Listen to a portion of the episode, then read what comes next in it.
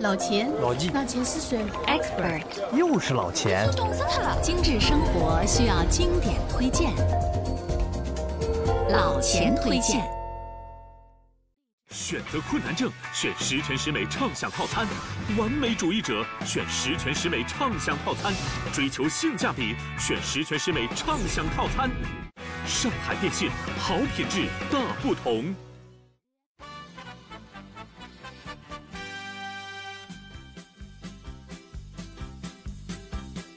朋友们，大家好，欢迎收听老钱推荐。今天啊，老钱要和大家聊聊的啤酒。那么啤酒呢，是一种非常 popular、非常流行的一种饮品。哎，为什么说它是饮品，而不称它是饮料或者是酒呢？这是因为啊，不同的人对啤酒呢有着不同的定义。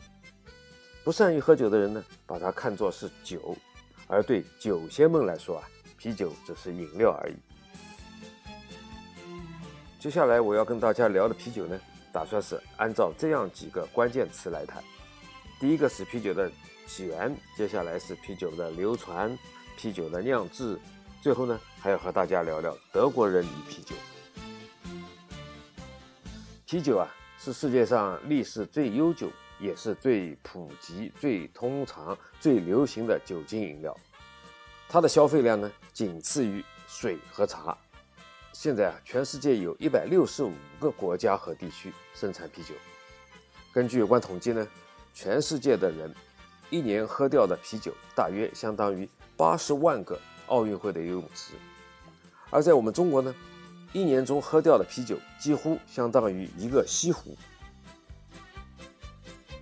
啤酒英语呢叫 beer，又被称为液体面包。中国的啤酒一词呢？最早出现在一九二二年出版的《青岛概要》中，那是在第一次世界大战以后，德国人呢占领了青岛，也把啤酒呢带到了青岛。当地人啊把德文的比尔翻译成啤酒，这时候的“皮”呢是皮肤的“皮”。以后啊，由于啤酒还有着健脾利尿的作用，青岛人就把原来皮肤的“皮”呢改成脾脏的“脾”，意思就是常喝啤酒。可以达到健脾开胃的功效，那么这个称呼呢，一直沿用到现在。在今天，啤酒呢是大众消费，在世界各地想喝到各种口味的啤酒都是很容易的。但是，啤酒到底是怎么被发现的呢？说起它的起源啊，那是一个很久远的故事。老钱可以毫不夸张地告诉你，啤酒。它是人类史前文明的见证者，对人类的农耕文明起到了一定的推动作用。关于啤酒最早的考古学证据是，是在以色列的海法市附近的卡梅尔山一个洞穴中，考古学家发现了公元前一万三千年的一种啤酒残留物。那么从这个意义上来讲呢，啤酒它可以说是和恐龙曾经是同一时期的。在人类早期文明繁荣的两河流域，啤酒很是盛行。公元前六千年，居住在美索不达米亚地区的苏美尔人，他们采集了各种的野生谷物，堆放在一起。没想到呢，经过一个雷雨交加的夜晚之后，这些谷物呢迅速发酵，变成了一汪黑乎乎的液体。有些苏美尔人呢，就像后来第一个吃螃蟹的人那样。大胆的喝了这些黑色的液体，没曾想到呢还挺好喝，于是啤酒就这样不经意的产生了。苏美尔文明中啊，啤酒女神呢被尊称为宁卡西，被当作啤酒的象征和酿酒业的守护神。今天的巴黎卢浮宫博物馆里呢还存有蓝色纪念碑，在上面啊你可以瞻仰到公元前三世纪。巴比伦的苏美尔人以啤酒祭祀女神的情形。后来，巴比伦人占领了这块地方，他们在享受苏美尔人的啤酒同时呢，发现啤酒在神奇的发酵过程中啊，不仅可以去除污染水源的细菌，还富含很多营养。更重要的是，在发酵过程中产生了酒精，让人们体会到了一种快乐的感觉。在当时食物和医药都比较匮乏的时代啊，人们就把啤酒用来祭祀，也用来治疗牙疼头疼。巴比伦人呢，还使用啤酒来招待客人。巴比伦王国著名的《汉谟拉比法典》中啊，就有包括啤酒管理的法规。说起啤酒的流传，那就和古埃及有关。埃及人呢，把啤酒看作是能让人拥有强壮身体的魔水。世界七大奇迹之一的胡夫金字塔的建造过程中，每个工人每天的酬劳就是四到五升的啤酒。而啤酒从埃及传到欧洲呢，则要归功于罗马凯撒大帝。他用当时埃及盛行的啤酒来犒赏三军，并让人学会了酿造技术。随着凯撒大帝的班师回朝，酿酒技术也就跟着传到了欧洲，并掀起了一股在家酿造啤酒的热潮。公元一世纪，爱尔兰人自行酿制出了一种跟现代的淡色啤酒相仿的啤酒。公元四世纪时，啤酒传遍了整个北欧，啤酒种类开始变得丰富，其中英国人用蜂蜜和水混合酿制而成的蜂蜜啤酒。是比较有名的一种。英国的另一种黑啤酒也非常有名，它和现代的黑啤已经是非常相似了。而欧洲啤酒史上一件里程碑的大事发生在1516年，巴伐利亚公国大威廉四世发布《德国啤酒存酒法》，规定啤酒中唯一允许的成分是水、啤酒花和大麦芽。再也不能随意添加任何其他的香精、香料来破坏啤酒的纯度。这一啤酒的纯净法在巴伐利亚沿用至今，奠定了德国啤酒纯净优质的根基，也使得德国啤酒呢成了纯正啤酒的代名词。啤酒的全球化和工业化生产，则是工业革命的产物，比如啤酒泡沫。就是十九世纪工业革命冷冻机发明之后才出现的美好事物。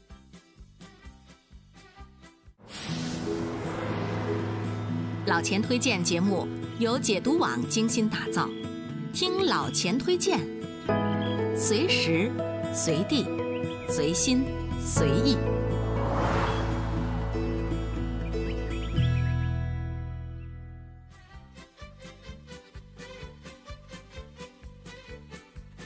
所以啊，接下来呢，我们就来说一说一杯美味的啤酒是怎样酿成的。酿造啤酒实际上呢是这么一个过程：把大麦等淀粉啊转换成一种被称为麦汁的含糖液体，再利用酵母把麦汁发酵成含有酒精的啤酒。按照巴伐利亚公国大威廉四世发布的《德国啤酒存酒法》规定。啤酒的基本原料是水、酵母和啤酒花。那么，先说说主要成分水。既然是主要成分，那么水质对啤酒的品质有着很大的影响。可以说，生产地水的质量甚至决定了许多啤酒的口味。比如都柏林地区，它的水质呢比较硬，适合酿造斯陶特啤酒和健力士啤酒。而捷克皮尔森地区的水呢比较软，则适合酿制淡色的储藏啤酒。著名的皮尔森啤酒就是这类啤酒。再说说发酵材料淀粉，它呢一般来自于谷类作物，因此啊，啤酒最常见的原料是大麦和小麦，当然了，也有燕麦、黑麦、玉米、高粱、稻米等来酿制。但是应用最广泛的是。含酶较多的大麦芽。最后说说用于酿造啤酒的酵母，酵母呢可以是自然形成和人工培养，它呢分为三种：爱尔兰啤酒酵母，也就是顶层发酵酵母；第二是窖藏啤酒酵母，就是底层发酵酵母；还有呢就是野生酵母。这里啊，老千还要多说几句关于啤酒花。啤酒花算是改写了世界啤酒史的伟大发现。早期的人类祖先啊，酿造啤酒时呢，一不小心就很容易把啤酒酿成了大麦醋。这一苦恼呢，可是困扰了早期酿酒师们长达几个世纪，直到啤酒花被发现。啤酒花赋予了啤酒独特的气质，就是迷人的苦涩。今天啊，很少有啤酒不加啤酒花的。啤酒花在植物学上呢是大麻科慢性草本植物，虽然啊它跟大麻呢是沾亲带故，但是它里面呢却没有那种让人成瘾的主要成分四氢大麻酚。啤酒的苦味主要是由啤酒花中的阿尔法酸和贝塔酸引起的，这些物质能够抑制微生物的繁殖，延长啤酒的保质期。今天的啤酒行业高度工业化和全球化，长时间的运输和储存就与啤酒花分不开。有很多人啊，到了国外，看到超市里成百上千的啤酒，会很茫然，不知道该怎样挑选。下面呢，老钱给大家介绍一些啤酒的分类，看看能不能帮到你。世界各地的啤酒都各具地方特色。但是从发酵上分呢，主要是有拉格啤酒和艾尔啤酒，以及自然发酵的啤酒。那么先说说拉格啤酒，拉格啤酒呢也称是窖藏啤酒，酵母呢在桶的底部发酵，温度呢比较低，发酵时间比较长。这种啤酒呢占啤酒种类的百分之十五左右，但是它的产量却占到了世界啤酒的百分之九十以上。拉格啤酒呢，起源于德国，这个拉格呢就是储藏的意思。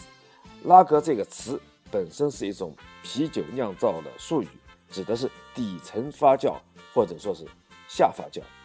它的最大优点是啤酒不易变质，所以呢适合工业化规模生产和运输。慕尼黑淡啤酒 Helles、慕尼黑黑啤、科隆啤酒、杜塞尔多夫老式啤酒。柏林小麦啤酒、维也纳拉格、捷克皮尔森、捷克的百威等等，都是经典的拉格啤酒的代表。而美式拉格、国产的绿瓶子们，喜力、百威、嘉士伯呢，都是拉格啤酒中比较便宜的品种。那么再看看艾尔啤酒，艾尔啤酒呢，它是酵母在桶的顶部发酵，它的温度呢比较高。发酵时间很短，占啤酒种类的百分之八十以上。艾尔意思呢，来自于古英语“艾尔”，它就是反应迟钝的意思。艾尔啤酒的制作方法来自于不列颠群岛，典型发酵温度是在十五到二十四摄氏度。酵母呢，在这个温度下产生出大量的脂类以及它的一些特殊气味。特定情况下呢，还会产生出苹果、梨、凤梨、香蕉、梅子等水果味的啤酒。上发酵啤酒突出了麦芽味、啤酒花味、酵母味，很好的克服了水质问题，但是味道偏苦。当然，艾尔的流行也跟英国岛上水质太硬的有关，而硬的水是酿造不了拉格的。不过，味道苦涩的艾尔啤酒呢，也有人不适应。十八世纪早期啊，发明了一种添加了由水晶麦芽清烤产生的结晶糖。有了这个结晶糖，让烈性苦啤的口感呢得到了改善，便出现了略带甜味的黑色啤酒。这种啤酒啊，在伦敦街头和港口码头的搬运工中呢，很快流行起来，因为搬运工的名字叫 Porter。因而，这种啤酒呢就被称作为 porter 啤酒，我们叫波特酒。后来啊，由于英国和俄国呢之间需要改善关系，便有了啤酒外交。沙皇俄国呢决定进口英国啤酒，为了迎合俄国人的重口味啊，英国人呢于是做了酒精度更浓、重口味版本的波特酒。这种加强版波特酒。它的英语叫 Stout Porter，后来呢，直接就叫 Stout，也就是加强版的意思。我们中国人呢，把它音译为世涛酒。那么波特酒也好，世涛酒也罢，都是属于艾尔啤酒的一类。最后，老钱讲讲自然发酵啤酒，这是一种全部使用野生酵母发酵的啤酒，所以一般呢会比较酸，各种酸爽的兰比克就是这类啤酒的代表。兰比克呢是一种奇特的啤酒。它呢只产于布鲁塞尔南边小村庄兰比克一带，制作时还必须使用百分之三十以上的未发芽小麦。在这个全世界唯一能用空气中的野生酵母酿酒的地方，天然的野生酵母能把啤酒的糖分完全消耗，使得兰比克啤酒的口感呢产生很高的酸度。野菌带来的酸爽让许多啤酒行家呢推崇不已。听到这里，也有朋友不理解，问老钱：“那我们生活中经常听到的白啤、黑啤是什么意思？”那么，这是一种啤酒从颜色上分类的方法，有白啤、黄啤和黑啤三种。啤酒的色泽主要是来自于酿造啤酒的麦芽，不同的品种和处理的工序的麦芽呢，可以提供迂回的风味。与丰富的色泽。一般来说，很多白啤其实都是小麦啤酒。那么黑麦啤酒会让啤酒的颜色呢更深一点。黄啤酒一般用短麦芽做原料。我们国家常见的啤酒一般都是黄啤。啤酒的酒精度通常呢是在三到十四度。有几种香槟酵母的啤酒呢，酒精度可以高到二十度。那么，通过冷冻蒸馏，更可以达到四十一度以上。啤酒的酒精含量通常取决于当地的风俗和啤酒的种类。那么，大部分的拉格呢是四到六度，常见的是五度，而英国的艾尔一般是在四度左右。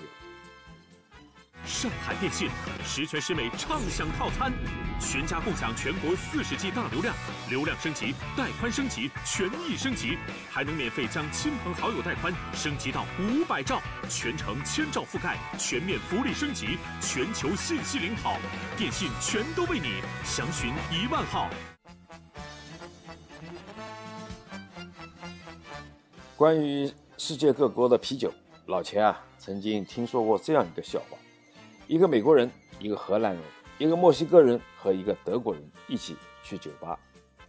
美国人坐下后对酒保说：“我要一瓶世界啤酒之王百威啤酒。”荷兰人呢则说：“给我一瓶全世界最好的啤酒，真正的泉水酿制的喜力。”那么墨西哥人说：“我要世界上最出色的啤酒科罗娜。”那么最后轮到德国人，他镇定地说：“可乐。”那么其他人非常惊奇地问：“难道德国人没有值得自己骄傲的啤酒吗？”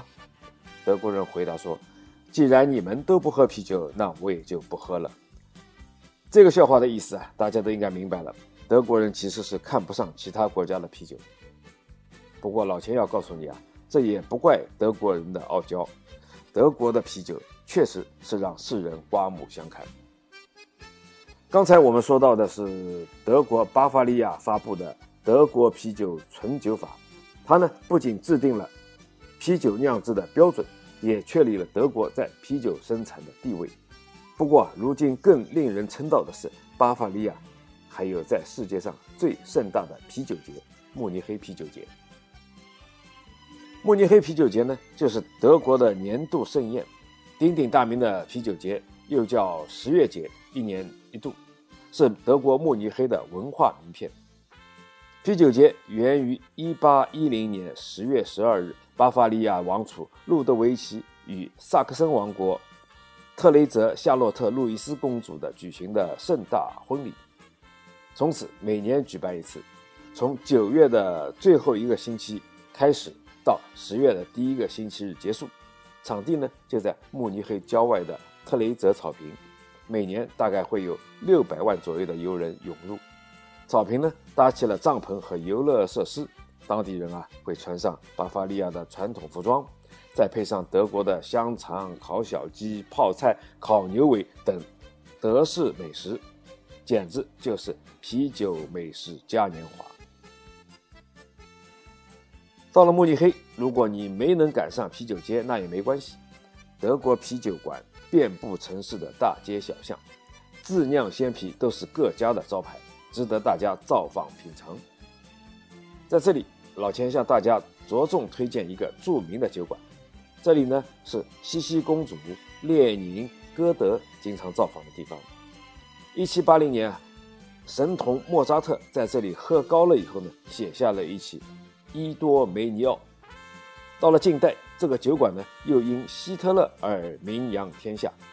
它呢就是慕尼黑最有名的啤酒馆 ——HB 皇家啤酒馆。基本上每个游客初来慕尼黑都会去 HB 打卡，喝上一杯当地的啤酒。HB 这家古老盛大的酒馆呢，始建于1589年，是当时皇家啤酒厂。整栋建筑最多可容纳五千人。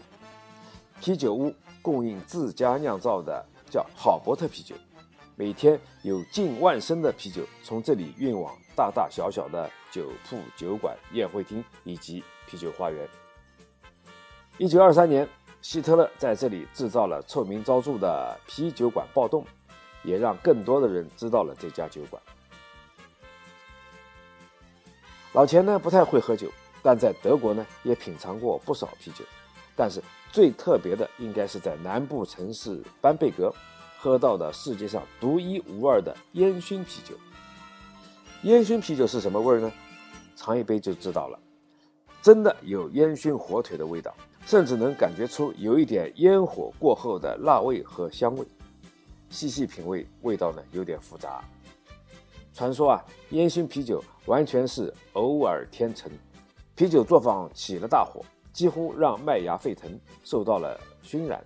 老板呢舍不得扔掉这些麦芽，依旧拿来酿酒。没想到啊，酿造出来的啤酒呢，居然很受欢迎，便有了烟熏啤酒。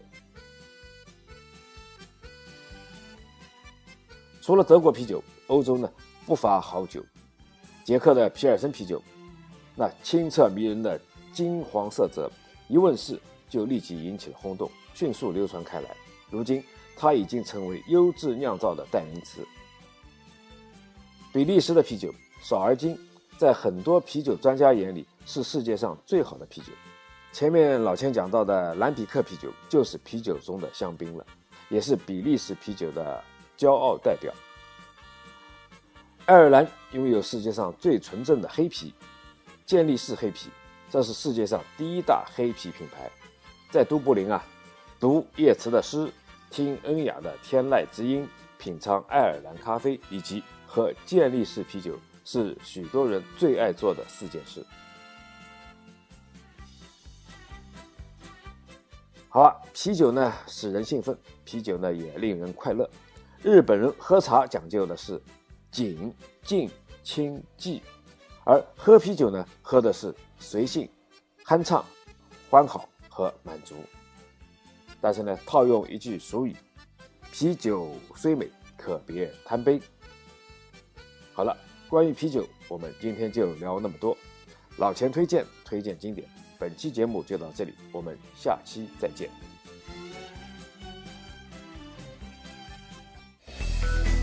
如果每周一期的老钱推荐你听得不过瘾，那就关注解读网的微信公众号吧，在那里老钱有更多的存货等你翻阅。